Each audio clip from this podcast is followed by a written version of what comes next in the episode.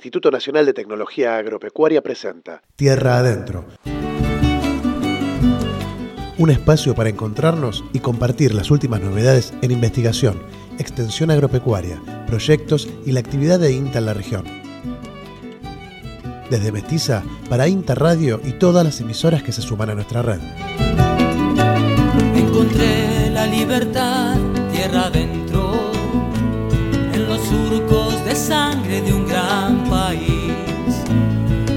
vida ardiente que llega al fin, en las miradas que se escapan de lo cierto. Encontré tu corazón tierra adentro, en los cuentos de la noche y la esperanza. Hola, ¿cómo les va? Programa 24 de Tierra Adentro, la producción del Instituto Nacional de Tecnología Agropecuaria que te acerca las novedades en la investigación y la ciencia relacionada con el mundo agropecuario. Desde el aire de Mestiza, el INTA te cuenta el trabajo que realiza en toda la región. Nos escuchás en el 101.7 de Mestiza Junín y alrededores, también el 101.7 de Pergamino en Radio La Posta o el 88.5 de la Posta Radio de Lincoln. En la compu buscas mestiza.org o te bajas la aplicación de la radio a través de Google Play. Te comunicas a través de las redes buscando Mestiza Junín o por mensaje de teléfono al 2364 699 276 2364 699 276 y si no te vas a la agencia del INTA que tengas más cercana. En el programa de hoy, por un lado, estamos con Javier Almosni de Sol de Llano en Roca, eh, donde vemos el, vamos a escuchar el, último fragmento donde habla de los frutales y de cómo están ellos pensando la incorporación de frutas locales a la dieta del jurinense, con Rosana Franco que, habla, que va a hablar desde Federación Agraria en cómo están trabajando las cuestiones vinculadas al desarrollo rural, Santiago Jaramillo del INTEC con más información para los amantes micófagos. Y nos vamos después a Recife, donde vamos a conocer las herramientas de agrometeorología que desarrolla el INTA y también con información de INTA Castelar que nos llega con un nuevo avance en soja de mano de los investigadores en biotecnología. Mi nombre es César Baldoni y junto con el equipo de trabajo de todo el territorio de las agencias del INTA y el apoyo de Radio Mestiza, arrancamos y transitamos tierra adentro. de la tierra. Tierra adentro. Son tus pasos.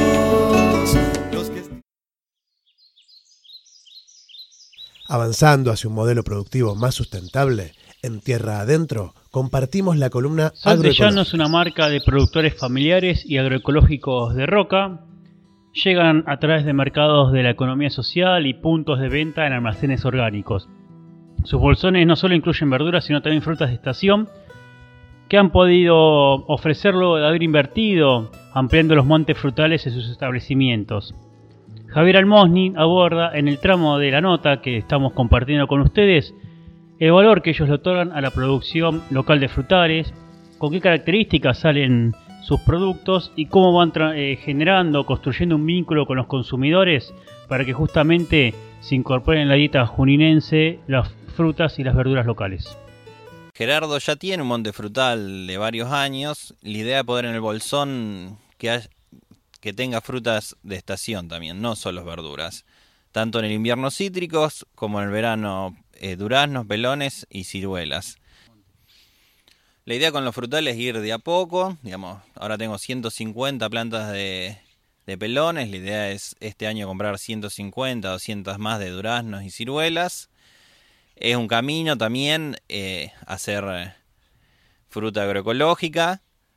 Existen, digamos, hay un desarrollo tecnológico por parte de las empresas en, en, insumos de agroecológicos que se pueden aplicar. Hoy son insumos muy caros, pero, pero bueno, existen, que eso es lo importante. Y después hay alternativas agroecológicas que mismo se aplican a lo que es hortícola, que se pueden aplicar a los frutales. Nosotros no buscamos una fruta perfecta, como sí se puede llegar a encontrar en las verdulerías, digamos, pasa por, por otro lado la fruta que nosotros queremos generar. Es una fruta que, digamos, que está en roca, que, se va, que va, va a ser un camino muy corto hacia el mercado, que sería Junín y Roca mismo. Y va a ser una fruta que va a madurar en planta y va a tener otro sabor. digamos, se busca el sabor por sobre lo estético. Sí, es un trabajo también a largo plazo de poder educar al consumidor, que no entra solamente por los ojos.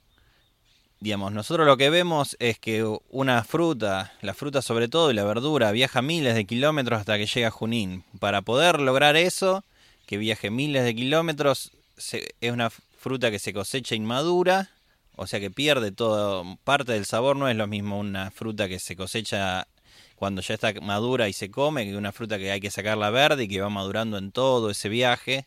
Digamos, el azúcar es que, que logra, el dulzor es otro.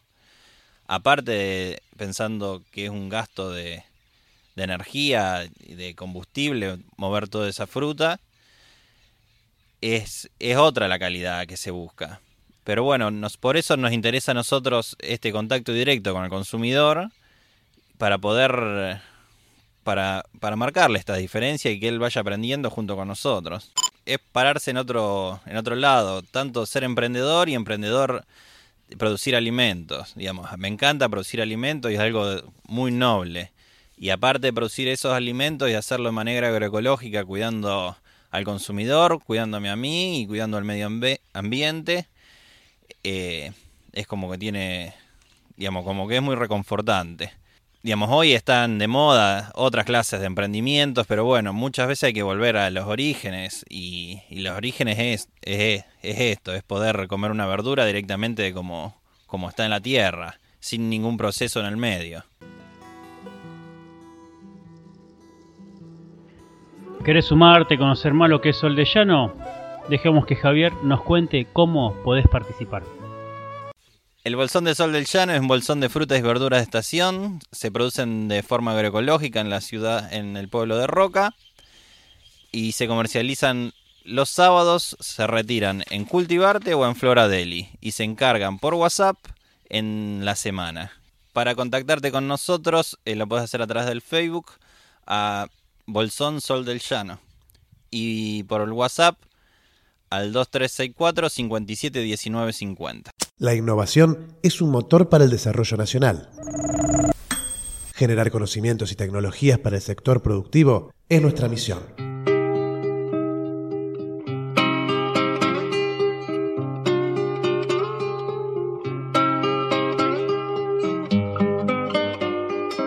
La entrevista con Rosana Franco que habíamos compartido la semana previa nos dejó mucho más siglo para tejer Conversando con la referenta de Federación Agraria de Junín, le consultamos sobre la vida en la ruralidad, las dificultades que encuentran en el proceso constante que hay de goteo hacia los centros urbanos, y sin embargo Rosana sube la apuesta y enfatiza que el futuro de la Argentina está en generar pequeñas explotaciones agropecuarias. Escuchémosla.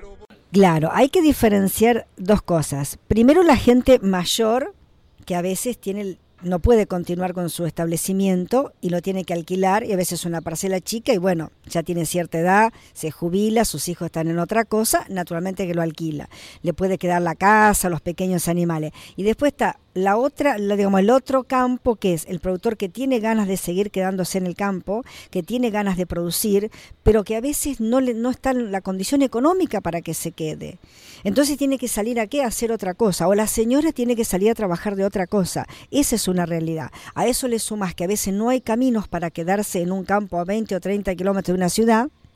A veces no hay una escuela cerca. Entonces la gente, por una calidad de vida, termina diciendo, dejo el campo y me voy. Y cuando el productor vende, una, vende su animal, o vende los cerdos, vende las ovejas, o vende las vacas, ya no vuelve al campo. Esta es la triste realidad de que nos pasa. Los que tienen campos cerca de las ciudades, bueno, ya distinto se llega más fácil.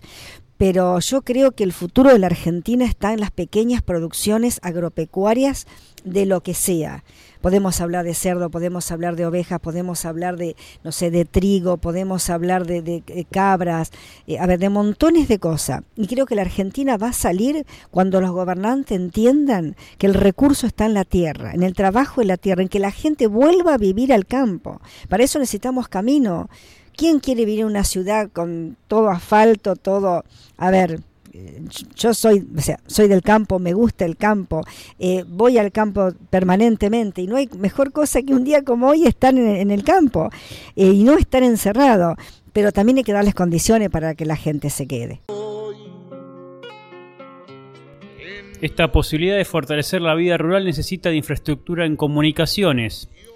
Caminos rurales que han sido un tema en la agenda agropecuaria juinense y que se ha tomado el ejemplo de lo que en su momento fue la política en Rojas, donde los productores habían promovido una iniciativa de gestión pública junto al municipio para mejorar este tema. Rosana Franco, en el cierre de la entrevista que hemos tenido hace un tiempito, abordó la participación que ha tenido los productores y Federación Agraria en la gestión actual de los caminos rurales en el distrito de Junín.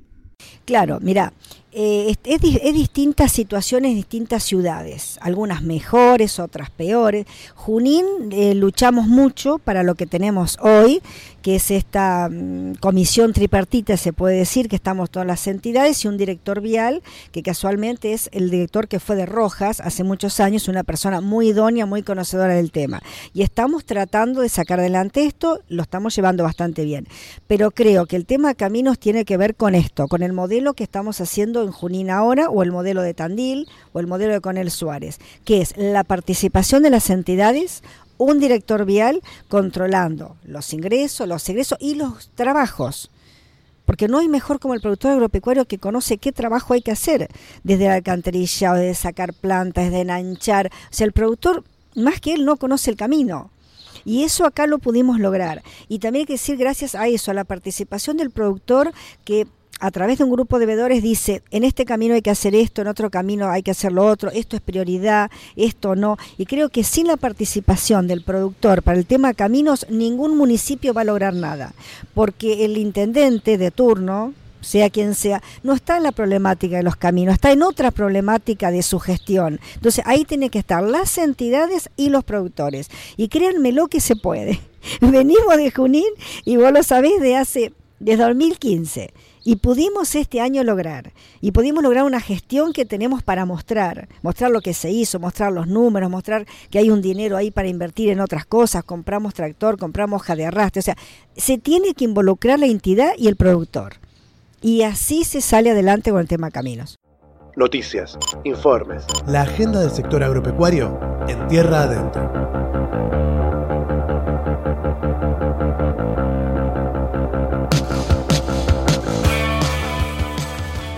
El INTA logra describir la secuencia completa del genoma de un hongo que afecta a la soja. Paula Fernández, de INTA Castelar, comenta los aportes que este conocimiento traerá para el control de las enfermedades del cultivo. Eh, el hongo se llama Cercospora ticuchi, es un hongo causante de la enfermedad conocida como tizón morado de la hoja y mancha púrpura de la semilla de la soja. Esta enfermedad, como presenta síntomas desde su aparición en semilla, lo cual se disemina hacia tallos, hojas y vainas, afecta fundamentalmente el rendimiento del cultivo de soja, afectando el número y el peso de los granos como principal componente del rendimiento.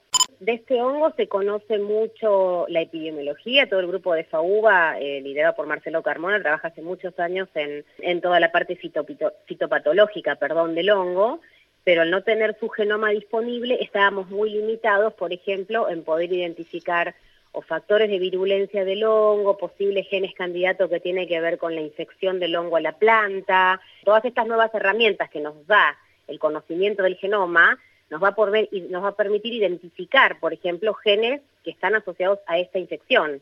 ¿Qué es lo que hace que el hongo infecte a la planta? ¿Qué es lo que hace que penetre por la semilla?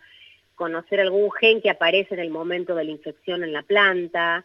Entonces, la investigación va a continuar, por ejemplo, haciendo infecciones de la planta con el hongo, poder extraer eh, ARN de esas plantitas infectadas y ver qué genes aparecen del hongo, ahora que tenemos el genoma, que puedan llegar a ser disparadores del proceso de la enfermedad.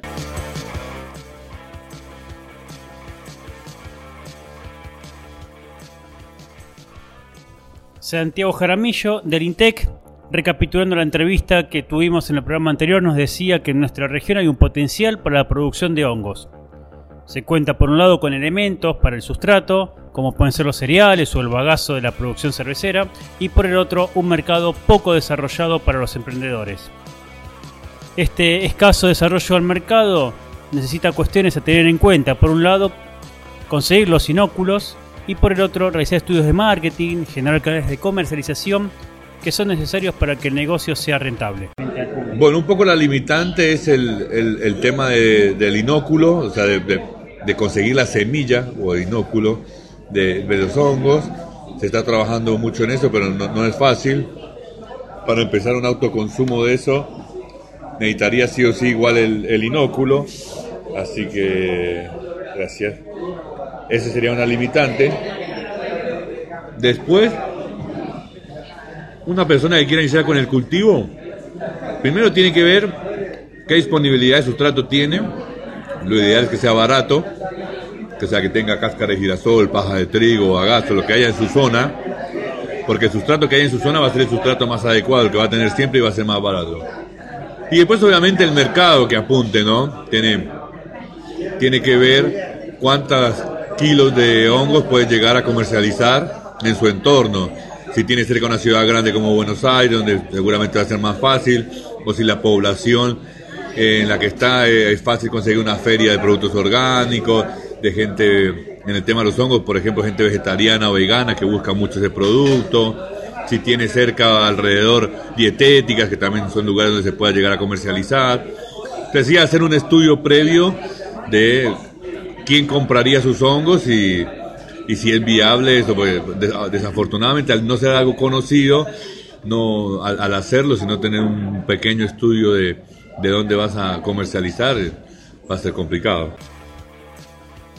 Si ya estás trabajando con la temática de hongos o te falta un empujoncito, no solo contás con el acompañamiento del INTA acá en Junín, sino que el INTEC en Chascomús realiza actividades de capacitación, se organizan visitas para que los productores vean las instalaciones y ahí es cuando Santiago Jaramillo nos cuenta este trabajo que hacen de extensión desde el instituto que depende del CONICET y la Universidad de San Martín. Bueno, el, INTECH es un, instituto que está en Chacomú, que el laboratorio está abierto al público. Nosotros pertenecemos al CONICET y a la Universidad de San Martín, somos una, una, una entidad del Estado, o sea que nosotros tenemos las puertas abiertas para cualquier persona que quiera ir y hacernos consultas. Además, eh, de resolver dudas y esto, y de ir a visitar nuestras instalaciones, la gente puede conseguir el inóculo por, por, con nosotros, de ahí nosotros siempre acompañamos a las personas que nos compran inóculo de una manera, un asesoramiento comercial, eh, donde todo el tiempo nos están haciendo preguntas y, y eso. El, el laboratorio también se encarga de generar un congreso o un encuentro de productores cada dos años, cada año, cada tres años, eso va dependiendo, pero por lo menos sí o sí cada tres años tratamos de hacer un encuentro donde vamos hablando académicamente de las mejoras y de las adaptaciones que se están haciendo a nivel mundial de, los cultivos de hongos. Entonces más o menos es una de las, de las formas que tenemos para ir eh, haciendo difusión en el tema de hongos comestibles.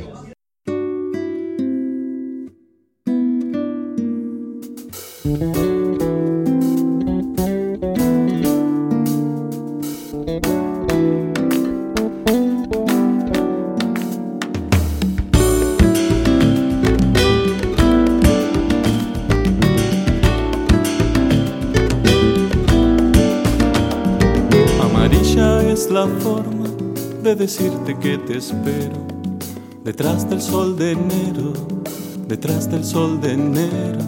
Amarilla es la forma de mostrarte que las hojas se caen en el otoño, se caen en el otoño. Todos estos colores que te entrego echan a correr detrás de los espejos, me cuelo en los aromas de tu pelo y caigo a causa de un suspiro que levanta vuelo.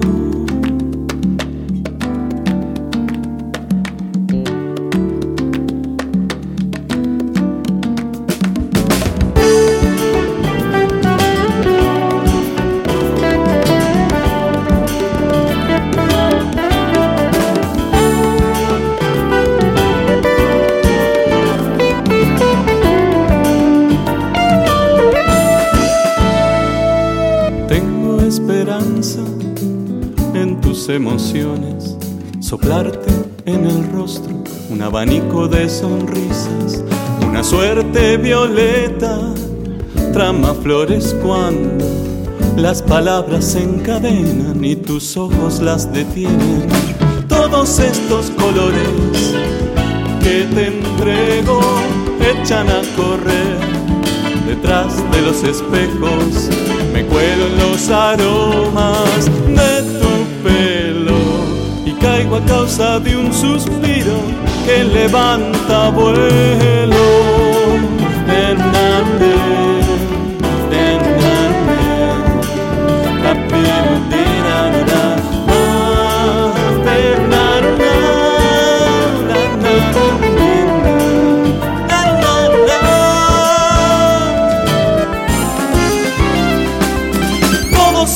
Colores que te entrego echan a correr detrás de los espejos, cuelan los aromas de tu pelo y caigo a causa de un suspiro que levanta vuelo.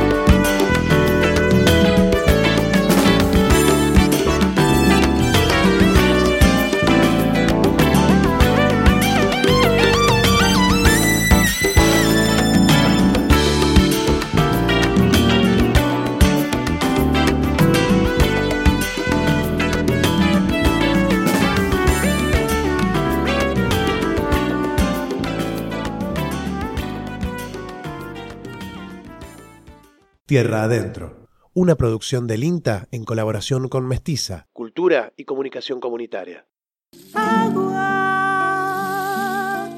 agua, agua. Anda al galáctico reposo del valioso mineral que más que el oro y el De colores cantaba Federico Meyer. Estamos en el segundo bloque, en el aire de Mestiza. Estás en el 101.7 en mestiza.org. Nos contactás y nos seguís a través de las redes como Mestiza Junín o si no, las agencias del INTA de tu ciudad. Ahora vamos a compartir algunas noticias que nos llegan justamente desde Arrecifes con un informe sobre agrometeorología. Las novedades y análisis de los territorios de la mano de nuestros extensionistas. En Tierra Adentro, Compartimos el trabajo de nuestras agencias. Esta semana, si estuviste atento a las redes, publicamos el informe agrometeorológico de Rojas, generado en conjunto con el INTA Pergamino, la CONAE, las cooperativas agropecuarias y una red de featrímetros ubicados en campos de productores. Este trabajo surge para generar un mayor conocimiento del funcionamiento de la cuenca. INTA Rojas y Arrecifes trabajan juntos esta temática, ya que no solamente comparten el río, sino que se vinculan con organismos que están en el territorio, municipios, centro de investigación, y a partir de eso se está generando una medición en tiempo real de la altura del río. Sofía Brilenco de Castelar estuvo contando, describiendo la iniciativa en una jornada que el INTA Arrecifes realizó en el Consejo Deliberante de esa ciudad. En este primer tramo vamos a ver cómo funciona la red y qué utilidad tiene la información allí generada. Bueno, eh, tenemos una red de monitoreo hidrológico eh, ubicada acá en la cuenca del río Recifes. Son siete puntos, de los cuales seis transmiten información en tiempo real. Y uno eh, todavía no tiene puesto el equipo de transmisión de los datos. Eh, por el momento los equipos están funcionando muy bien. El dato que toman es altura de nivel del río Eso es a través de un sistema de, presión, o sea, la presión que ejerce el agua sobre el sensor es traducida a niveles de altura y, y luego el, este dato eh, es capturado por el sistema y es transmitido a un centro de información. Y nosotros podemos acceder a través de una página web eh, y la consulta eh, es accesible a todo, a todo el público. Bueno, nosotros eh, siempre estamos pensando desde INTA, desde nuestra actividad eh, con el sector agropecuario y esta información eh, a escala de cuenca, tal vez al productor en sí no, no, no le es tan útil, salvo aquellos productores que estén cercanos a los equipos de medición. Pero sí es una información muy útil para eh, los gestionadores del agua, para los que planifican y, tienen que monitorear un poco los recursos naturales. La generación de información agropecuaria requiere de planificación, de recursos, de personas, de tiempo. Para contar con datos en tiempo real se comenzó a trabajar hace 13 años. Y Sofía Brilenco nos cuenta que para tener una información con base robusta se necesitan al menos series de 30 años. Esta mm, red eh, comienza a principios ya en, en- la década del 2000, en el 2006, eh, gracias a un interés eh, de- de- del Instituto de Clima y Agua a través de Francisco Damiano, del ingeniero Francisco Damiano, que en la actualidad ahora está jubilado, eh, y se plantearon, pensábamos qué está pasando con los recursos hídricos en la región pampeana. Eh, se eligió una cuenca de estudio, un lugar de estudio, y se vio eh, que no, había, no, teníamos datos para poder iniciar ese estudio. Entonces, a partir de esa inquietud es que se comienza a instalar la red eh, de limnígrafos o de, de este tipo de, de instrumento y em, pero bueno, eh, las dificultades son grandes, eh, no, es tan fácil y requerimos eh, colaboración de la gente de la zona, en particular eh, de, los municipios, fueron los que más nos han ayudado eh, para poder instalar los primeros instrumentos. Luego se incorporó eh, CONAE a través de su proyecto SAUCOM, eh, colaborando con, la, eh, con nuevo equipamiento y así pudimos ir extendiendo eh, la red de la red de monitoreo junto con la ayuda de, de- otros eh, sectores de INTA, de las agencias de extensión, de la experimental y eh, los municipios. Y bueno, se formó un equipo técnico de trabajo muy bueno que ha dado como fruto esta red que en estos momentos viene funcionando, ¿no? Lo que mm, la, la- la red tiene poquitos años, se arranca en 2009 y que está completa eh, con todos lo- los siete limnígrafos es a partir de 2017 fue el último, 2018, marzo de 2018 el limnígrafo de Colón. Y para que sea cada vez más robusta, lo que se necesita es que sea mantenida en el tiempo. O sea, eh, que, mm, que los instrumentos puedan ir, a medida que eh, se van desgastando, se puedan ir reemplazando y que haya siempre un equipo eh, que esté prestando atención, un equipo de, personas que esté prestando atención a esos datos y que se permanezcan el tiempo, para poder hacer estudios eh, pensando en cambio climático o, en, escenarios futuros estamos pensando que se requieren al menos series de datos de 30 años, ¿no? Entonces, eh, lo, lo único que robustece la, la- la- la- la- estas series son eh, que sean a largo plazo. Ruedan la bajada. Las redes de información se sostienen con recursos, equipos de trabajo, ámbitos multidisciplinares. Los modelos agrometeorológicos que se generan a través de estas iniciativas son herramientas claves si uno se plantea un ordenamiento territorial que mejore el uso del suelo, disminuya el impacto ambiental y también pueda adaptarse a los cambios climáticos. Escuchamos entonces el último tramo de Sofía Brilenco que desde INTA Castelar aborda estas cuestiones. Los desafíos eh, principalmente están puestos en los recursos humanos porque hay gente que se traslada o en, nuestro caso que se ha jubilado eh, el ingeniero Francisco Damiano, ya no está eh, trabajando en INTA o incluso la misma gente del municipio, ¿no? Va- es todo muy dinámico y va cambiando el equipo técnico. Entonces, pensar en que esos, esos cambios se producen es eh, tener un, equipo y una formación permanente para dejar eh, personas eh, que se puedan hacer cargo a lo largo del tiempo y que la, la red no caiga.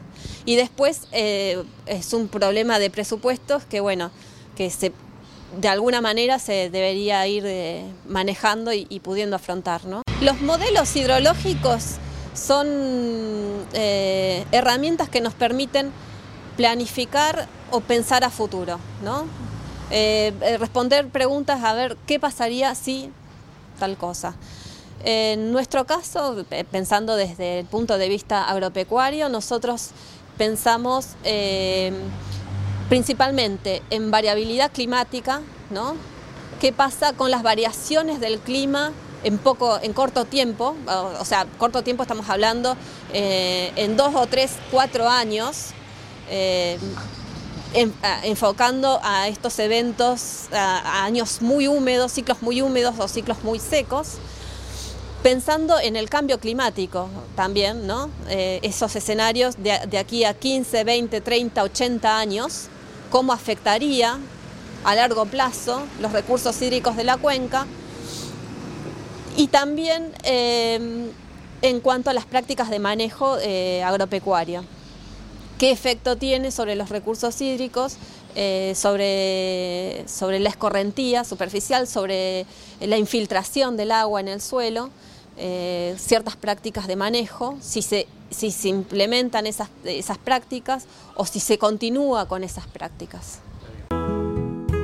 Gota a gota se va. Natalia Gattinoni trabaja en el Instituto de Clima y Agua de INTA y nos visitó también por Arrecifes, complementando el trabajo de Abrilenco. ¿Cómo es el tema de vincular la agrometeorología a la, a la cuestión productiva? ¿Qué protagonismo ha ido cobrando en los últimos años? ¿Cómo se suman los pronósticos a la mirada productiva y cómo se articula con el Servicio Meteorológico Nacional y las universidades? De estos temas habla Natalia Gattinoni en el primer tramo de la entrevista. En estos últimos años el rol del meteorólogo ha tenido, eh, ha, aumentado, ha tenido una, una participación mucho más importante.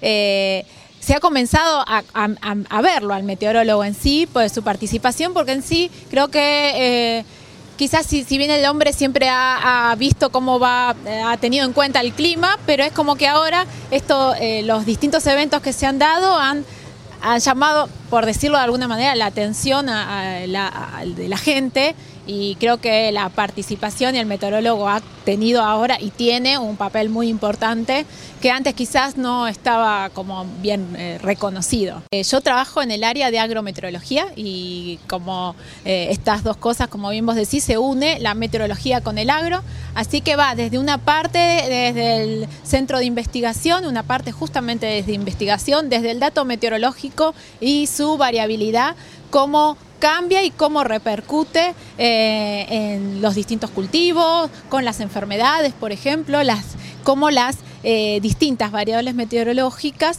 tienen un impacto con eh, la producción agropecuaria.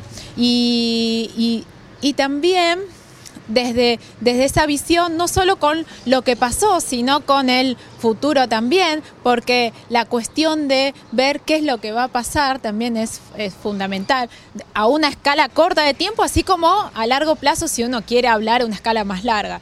Pero la, la otra cuestión que, que se aborda es cómo desde desde nuestra institución podemos hacer un, un- un pronóstico, cómo podemos ver uh, aplicado al agro las situaciones que pueden eh, darse desde de materia meteorológica. Y la interacción que hacemos ahora es también, eh, y siempre eh, se se pone como una ficha importante ahí en la interacción principalmente con el servicio meteorológico, con la facultad, con la facultad de ciencias exactas, por ejemplo, eh, y natural en el departamento de ciencias de la atmósfera. Así que eh, la interacción es fundamental eh, en, esta, en esta materia y principalmente para poder destinarlo a la parte agropecuaria. Vamos muriendo, no da vuelta el reloj. Y en el segundo tramo, la meteoróloga nos detalla los usos de las herramientas que se están generando, imágenes satelitales, temperaturas, lluvias, que luego se recopilan en informes semanales que el INTA envía a todo el país. Uno aporta desde la parte satelital, porque cuando uno quiere monitorear lo que es la atmósfera, no solo considera lo que pasa en la superficie terrestre, sino que también lo que se ve desde sensores remotos. La información satelital, por un lado, eh, generada, uno toma esa información para tener distintos, hay infinidad de usos, eh, desde una escala más amplia, porque estoy mirando por decirlo de alguna manera, desde arriba. Por el otro lado, la, cuestión de interactuar y, por ejemplo, desde el servicio meteorológico, los pronósticos, la investigación que también se hace en esta entidad, la investigación que nosotros hacemos, cada uno aporta eh, distintas herramientas y distintas visiones para poder ser después unidas y poder eh, ser mm, llevada a, y que llegue al usuario de distintas maneras también. ¿no? Cada uno de los organismos genera también distintos eh, informes en los cuales se recopila toda la información también. Eso y considero que es eh, primordial y muy valioso lo que cada una de las instituciones puede aportar. Es y la interacción y el trabajo interdisciplinario es fundamental en esta etapa. Semanalmente se genera desde el Instituto de Clima y Agua el informe en el cual eh, recopilamos información, por un lado meteorológica, provista por eh, los observatorios meteorológicos o agrometeorológicos de, de, INTA a nivel país, eh, información meteorológica a nivel de las estaciones oficiales del Servicio Meteorológico Nacional también. Eh, estos dos datos nos van a dar idea de qué valores, por ejemplo, de temperatura, de lluvias, ocurrieron en la semana previa Recurrimos también a imágenes satelitales que se procesan en el propio instituto, en nuestro instituto. Esas imágenes no podemos darle el uso, por ejemplo, de eh, informar temperaturas en superficie estimadas por, eh, por eh, satélites, por plataformas eh, remotas. Y por otro lado también incluimos desde la Facultad de Agronomía y el trabajo que hacemos con el Servicio Meteorológico, la Facultad de Agronomía de la UBA y, nosotros, eh, el balance de agua en el suelo, un balance hidrológico, así que tenemos una visión del qué eh, se estima que esté pasando en el suelo, qué se estima a nivel de materia meteorológica, a nivel de las condiciones meteorológicas, qué es lo que pasó y le, le, agregamos en ese informe la visión desde una plataforma eh, remota.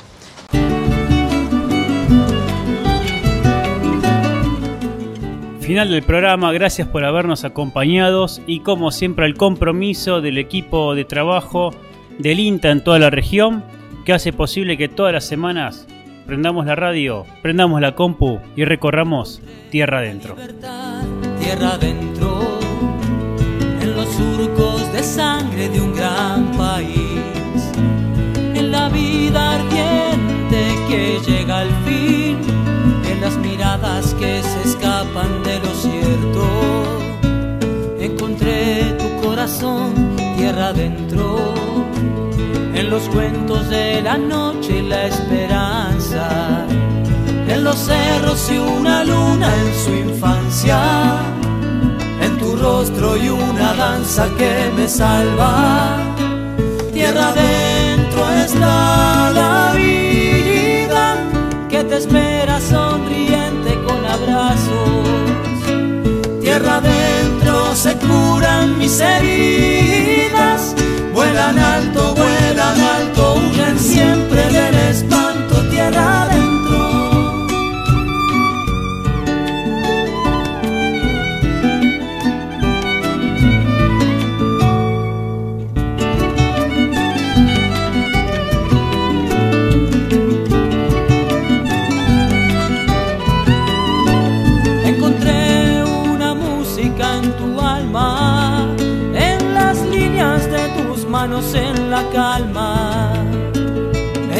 En que desde adentro se levanta, la fuerza que derrama la palabra.